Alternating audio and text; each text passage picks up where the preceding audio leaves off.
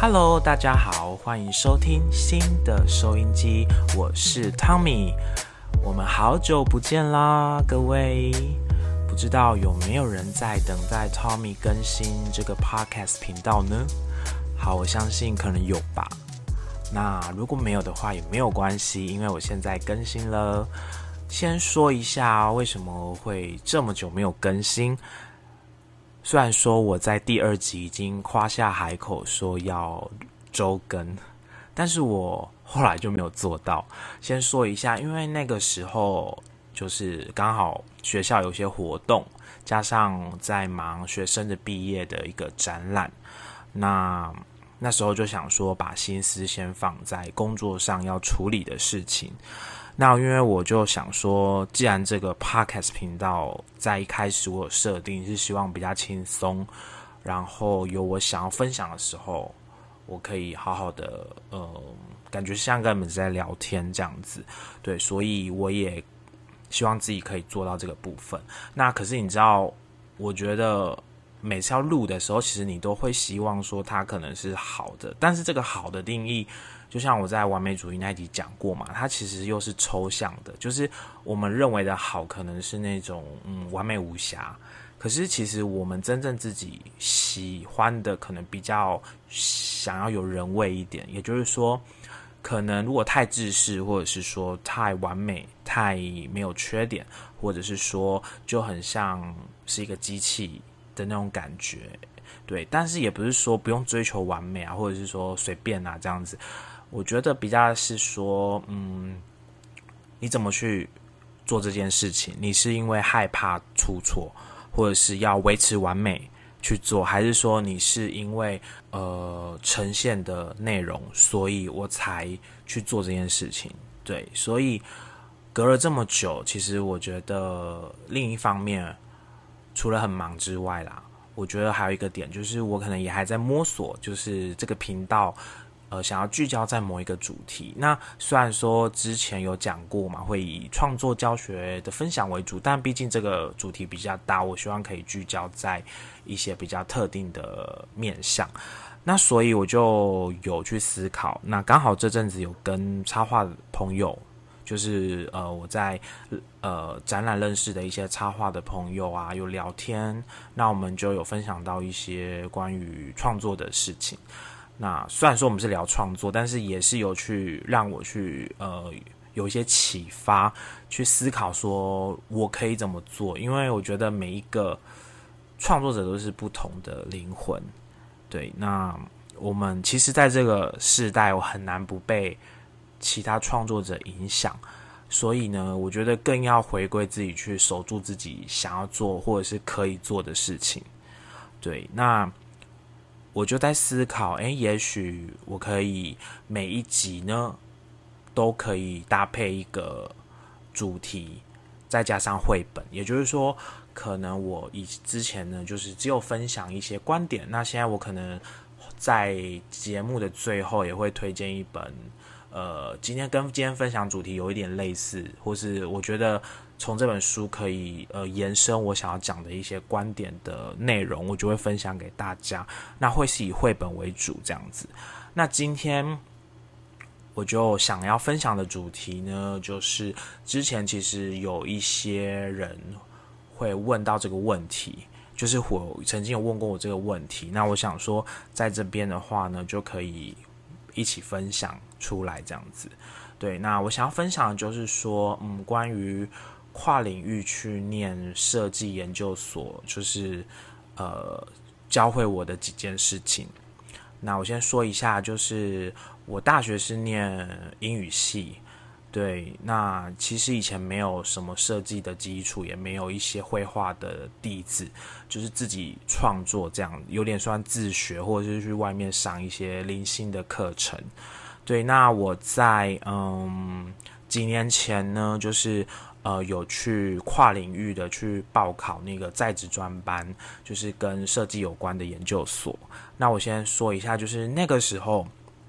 我在做这个举动的时候，其实身边的一些朋友可能会觉得我会不会太辛苦，因为他们会觉得设计是一个完全不同的领域。那一般如果像我是老师的话，可能很多人会去念教育研究所，我也有想过啊，或者是念跟英文有关的，就是毕竟是我一直以来的专长。但是其实我一直心里有一个想要圆梦，想要圆一个呃读艺术相关科系的梦。对，然后我就在思考说我要怎么去做取舍的时候，我最终还是选择了跨领域，就是说我去想去考考看设计研究所。对，然后我就嗯去查了资料啊，然后去报名。我记得那时候需要准备作品集，然后我就非常阳春的准备了一个，我现在回去看会觉得真的很深色的作品集。对，但是。呃，也不批判自己，因为我觉得那个部分那时候的我啊，就是要那时候的我才会有现在的自己嘛。啊，我记得那时候去面试啊，然后感觉一切都还不错。那我也蛮紧张的，因为第一次去面试一个这样就是不同领域的一个系所。那后来呢，结果我是被取一。对，那时候其实我有一点觉得，哈，我真的就是干嘛要把自己就是呃弄成这样呢？就是突然就觉得有一点沮丧，因为可能我有怀抱的太多期待。那我其实一方面理智也知道说，对，因为我真的不是设计相关出身的，对，然后我可能也没有那么多的资源啊等等，但我觉得就没关系，我也就觉得 OK，那就顺水。退周 就是怎么讲呢？就是看到时候怎么样再说。那其实我那时候有报考另外一间跟艺术有关的科系，那后来那一间有上有正取，但是我比较想要的是设计研究所那一间。对，然后后来蛮幸运的，就是后来几个礼拜之后有被通知，就是呃询问要不要报道，因为有被取有被上。那时候其实我就。超开心的，然后我也跟自己说好，我要把握这个机会，然后好好去学习。那那时候我其实是抱着一种，我觉得自己很不足，所以我去钻研这个领域。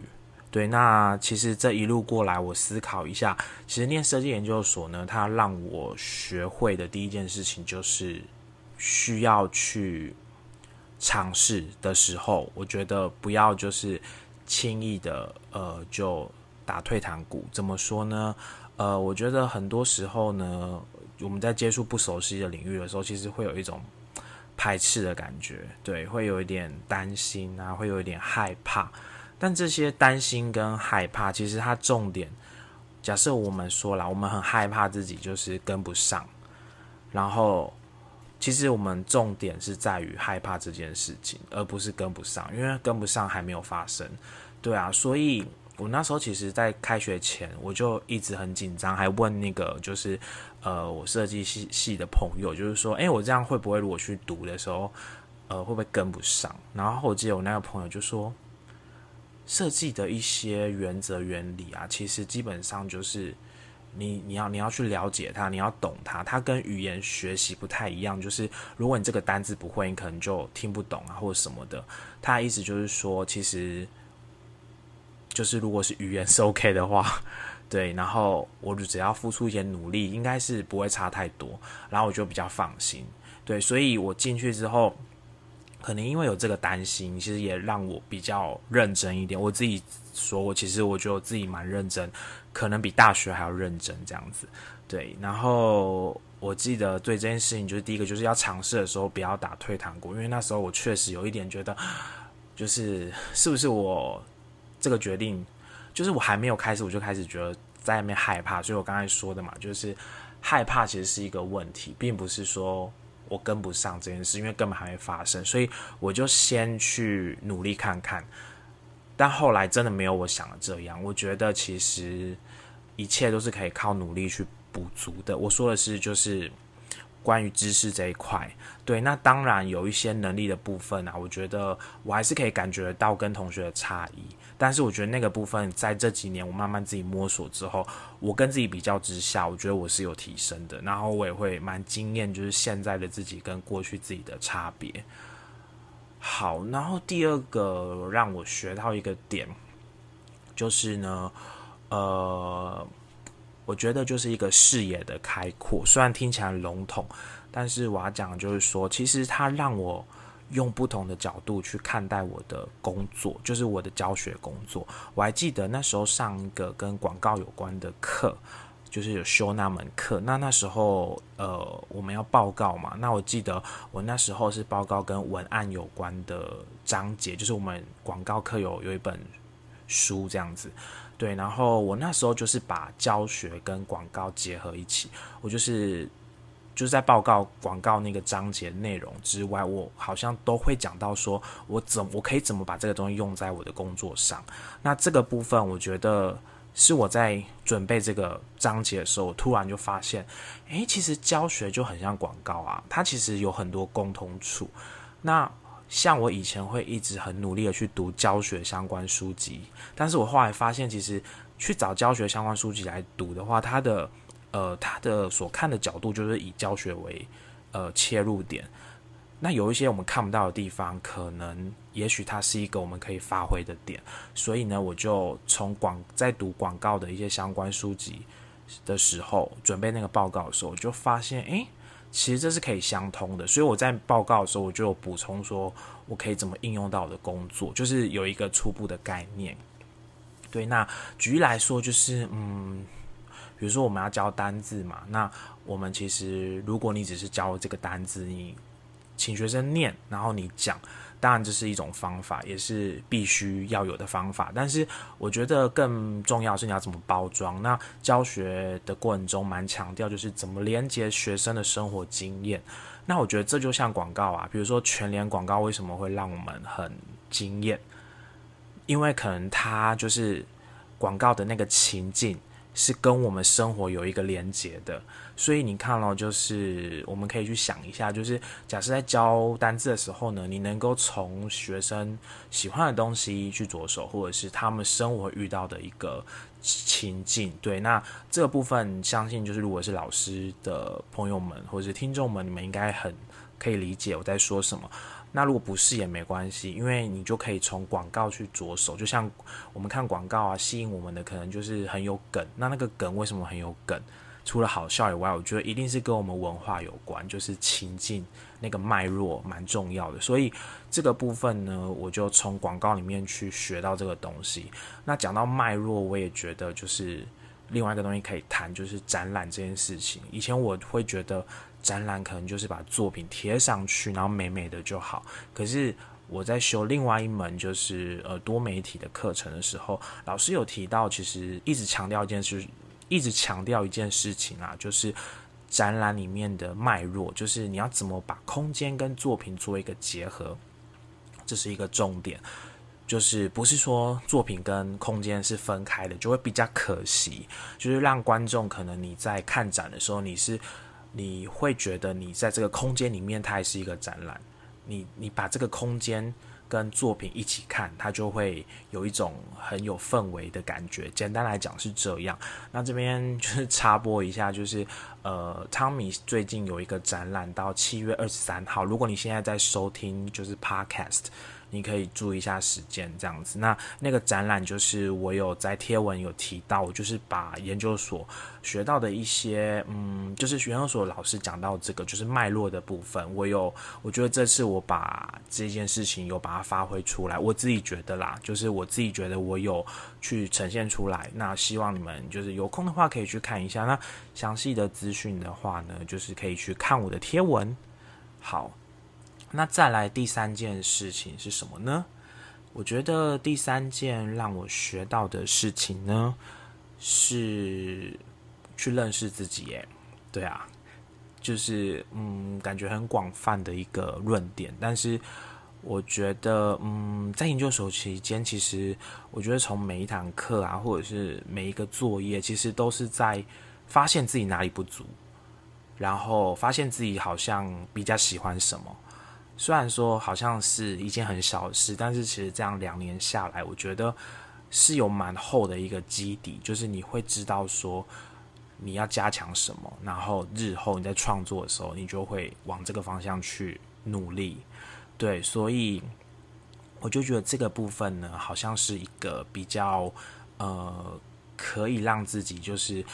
在就应该说，除了只是取得这个文凭之外，它其实有一个附加价值，就是甚至可以影响到日后的发展。就是我觉得，就是认识自己，你去认识，从这些东西和这些过程中去认识自己。那当然就是它不是一个美好的事情，因为其实，在做一些作业啊，或者是在呃上课，或者是在嗯吸收这些知识的过程中，其实。很多时候其实是蛮辛苦，因为我觉得我可能会有一种嗯，需要花费很多力气，然后去达成那个作业。那其实这时候就会显露出，其实你我自己知道自己诶，真的蛮不够的某些部分。那这部分就是也感谢当时的自己，就是咬牙去撑过去了，这样，所以就是才有现在自己的呃的一个样子。对，然后接下来还有一件事，就是第四件让我觉得有从研究所去学到的一件事情，就是嗯，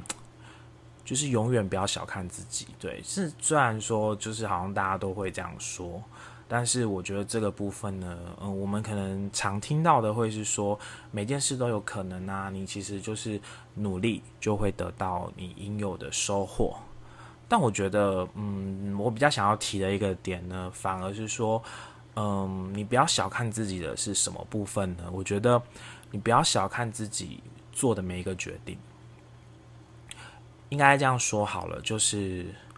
我们会可能会容易就是聚焦在某件事情，比如说，哦，我觉得我应该可以达成这个梦想，所以我不要小看自己，这没有错，我觉得很 OK。但是我觉得你在，呃。追求梦想这件事情，其实你会遇到很多选择嘛。每一个选择做出来之后，可能才会达到你的梦想。所以我觉得，不是说我们可能会想要去做一个选择，是可以直接有点像直达直达车这样子，从这边直达到梦想。可是其实我觉得研究所啊，让我就是学到一个，应该说体悟很深的，就是说没有直达车这件事情。那更重要就是你的决定，你的每个决定就是串成你下一个点。那也就是说，好比说，嗯，我在研究所的时候啊，呃，我在决定论文题目的时候，本来我想要做的是咖啡店的手绘地图，但是同时又有另外一个想法，就是我想要。呃，可以用在我的教学工作上，所以另外一个想法是字母书的创作，就是插画字母书。那其实这两个蛮挣扎，那时候我觉得这两个都可以帮助我到我想要的地方，就是一定会有收获。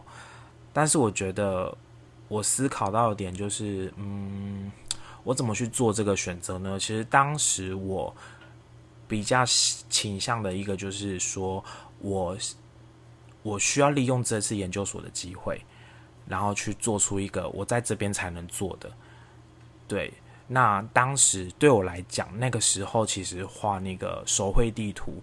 我觉得会比较得心应手，因为之前的作业我都选这个主题。但是另外一个字母书对我来讲，它是陌生的，因为我想要第一次尝试做一个有点。故事性的插画，因为我之前画的插画比较是单一物件，那我那时候其实就是硬着头皮去选这个，因为我知道挑战很大。那我真的也很感谢我的指导教授，在那个时候呢，并没有就是 并没有觉得说。我不能做这个，对，反而他很鼓励我去做。那我很感谢指导教授，每次我在画好草图的时候，其实他需要花蛮多时间去帮我看，因为毕竟就是我做的字母书是有二十六个字母嘛，那每个字母都会有一个插画。那我觉得那个时候我比较大的瓶颈就是我要怎么从单一物件去变成一个呃有背景、有构图的一个插画作品。对，那我们那时候。一开始其实不是很顺利，问题就是在于我自己可能还没有找到那个构图的方向。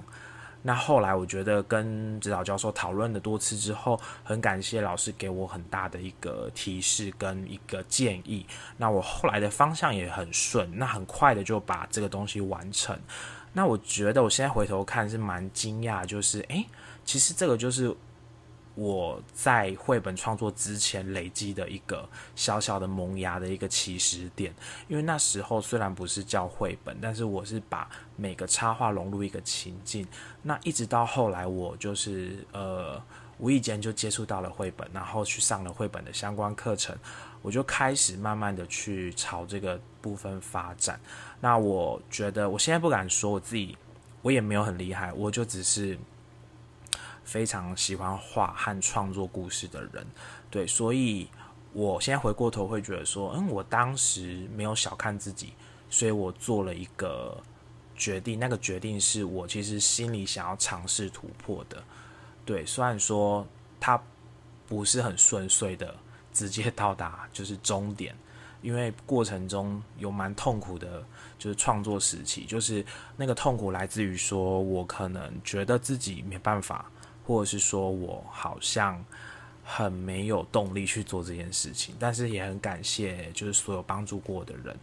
那后来呢，我也顺利在就是时间内就是完成了这个学业。那我也这个字母书呢，我也办了一个展览。对，这是在二零二零年的七月，已经三年前了。对，所以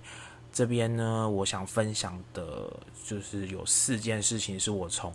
研究所里面就是深刻体悟，或者是说我学到的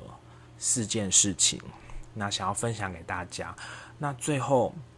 我想要再分享一一本绘本，对，就是我刚才说的嘛，就是会搭配一本绘本，然后推荐给大家。这本绘本叫做《海边的画室》，那它的作者是日本的绘本作家。这本书吸引我的是它的封面。就第一秒就被吸引，因为他是画一个落地窗，外面是海景，然后有人在画画，这个超惬意的组合，对不对？对，你们可以想象一下，虽然看不到，或是你们现在可以边搜寻一下这本书。那这个绘本是在讲这个这个绘本作家自己亲身的故事。他小的时候呢，就是去了，就是住在附近的一个独居画家的家里，就是。待了一阵子，然后那位画家看待他的方式很特别。他有这个作者在最后面有写到说，呃，那个画家呢是第一个没有把小孩当小孩看待的大人。然后我就很有启发，就是这个故事看完之后啊，其实你会发现那个画家他是带着小女孩一起生活。那这个小女孩呢，她本来。感觉应该就是，比如说要去上学呀，或者是呃，就是应该他的日常是这个嘛。可是他却有一段日子是去跟这个呃独居的这个女画家一起就是生活。那我就想到一件事啊，这小女孩去生活，去一个新的领域生活，就很像是我自己就是呃跨领域到设计研究所去呃学习的这个历程。我觉得像这个书中有提到啊。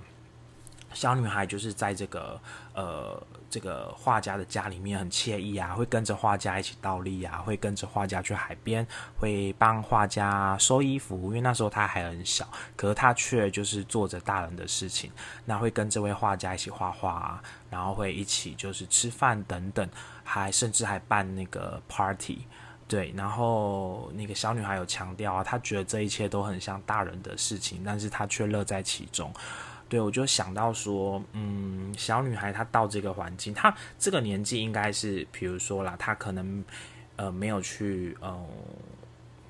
去画出她在学校生活等等，不管她也没有交代太多这个部分，但是呢，她交代是她在这个女画家的家里面跟她一起生活的惬意的感受，所以我觉得。对小女孩来说，她其实到了一个新的领域，但是她在这个领域中看见一件事，就是刚才前面提到的嘛，她觉得画家没有把她当小孩，所以她觉得她是被尊重啊，或者是她觉得很新鲜，因为她尝试一个她没有做过的一些事情。对，所以我就想到我自己在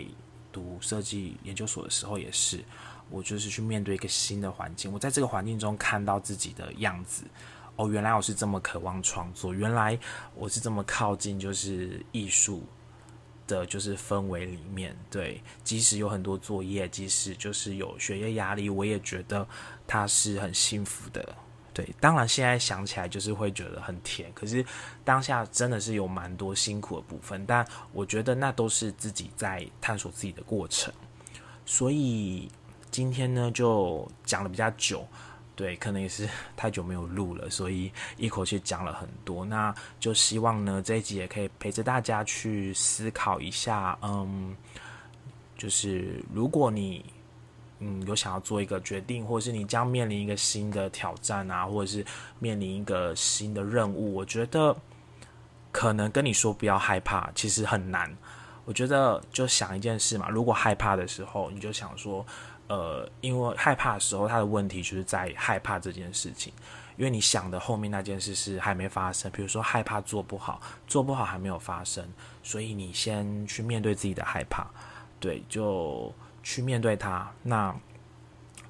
这个部分，我觉得你可以从环那个，即使环境是艰困的，或即使你是辛苦的，从这环境里面呢，去找到一个可以让你。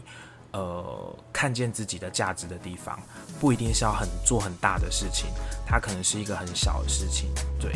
所以先鼓励大家，那就先到这边喽。好，我们下次见喽，拜拜。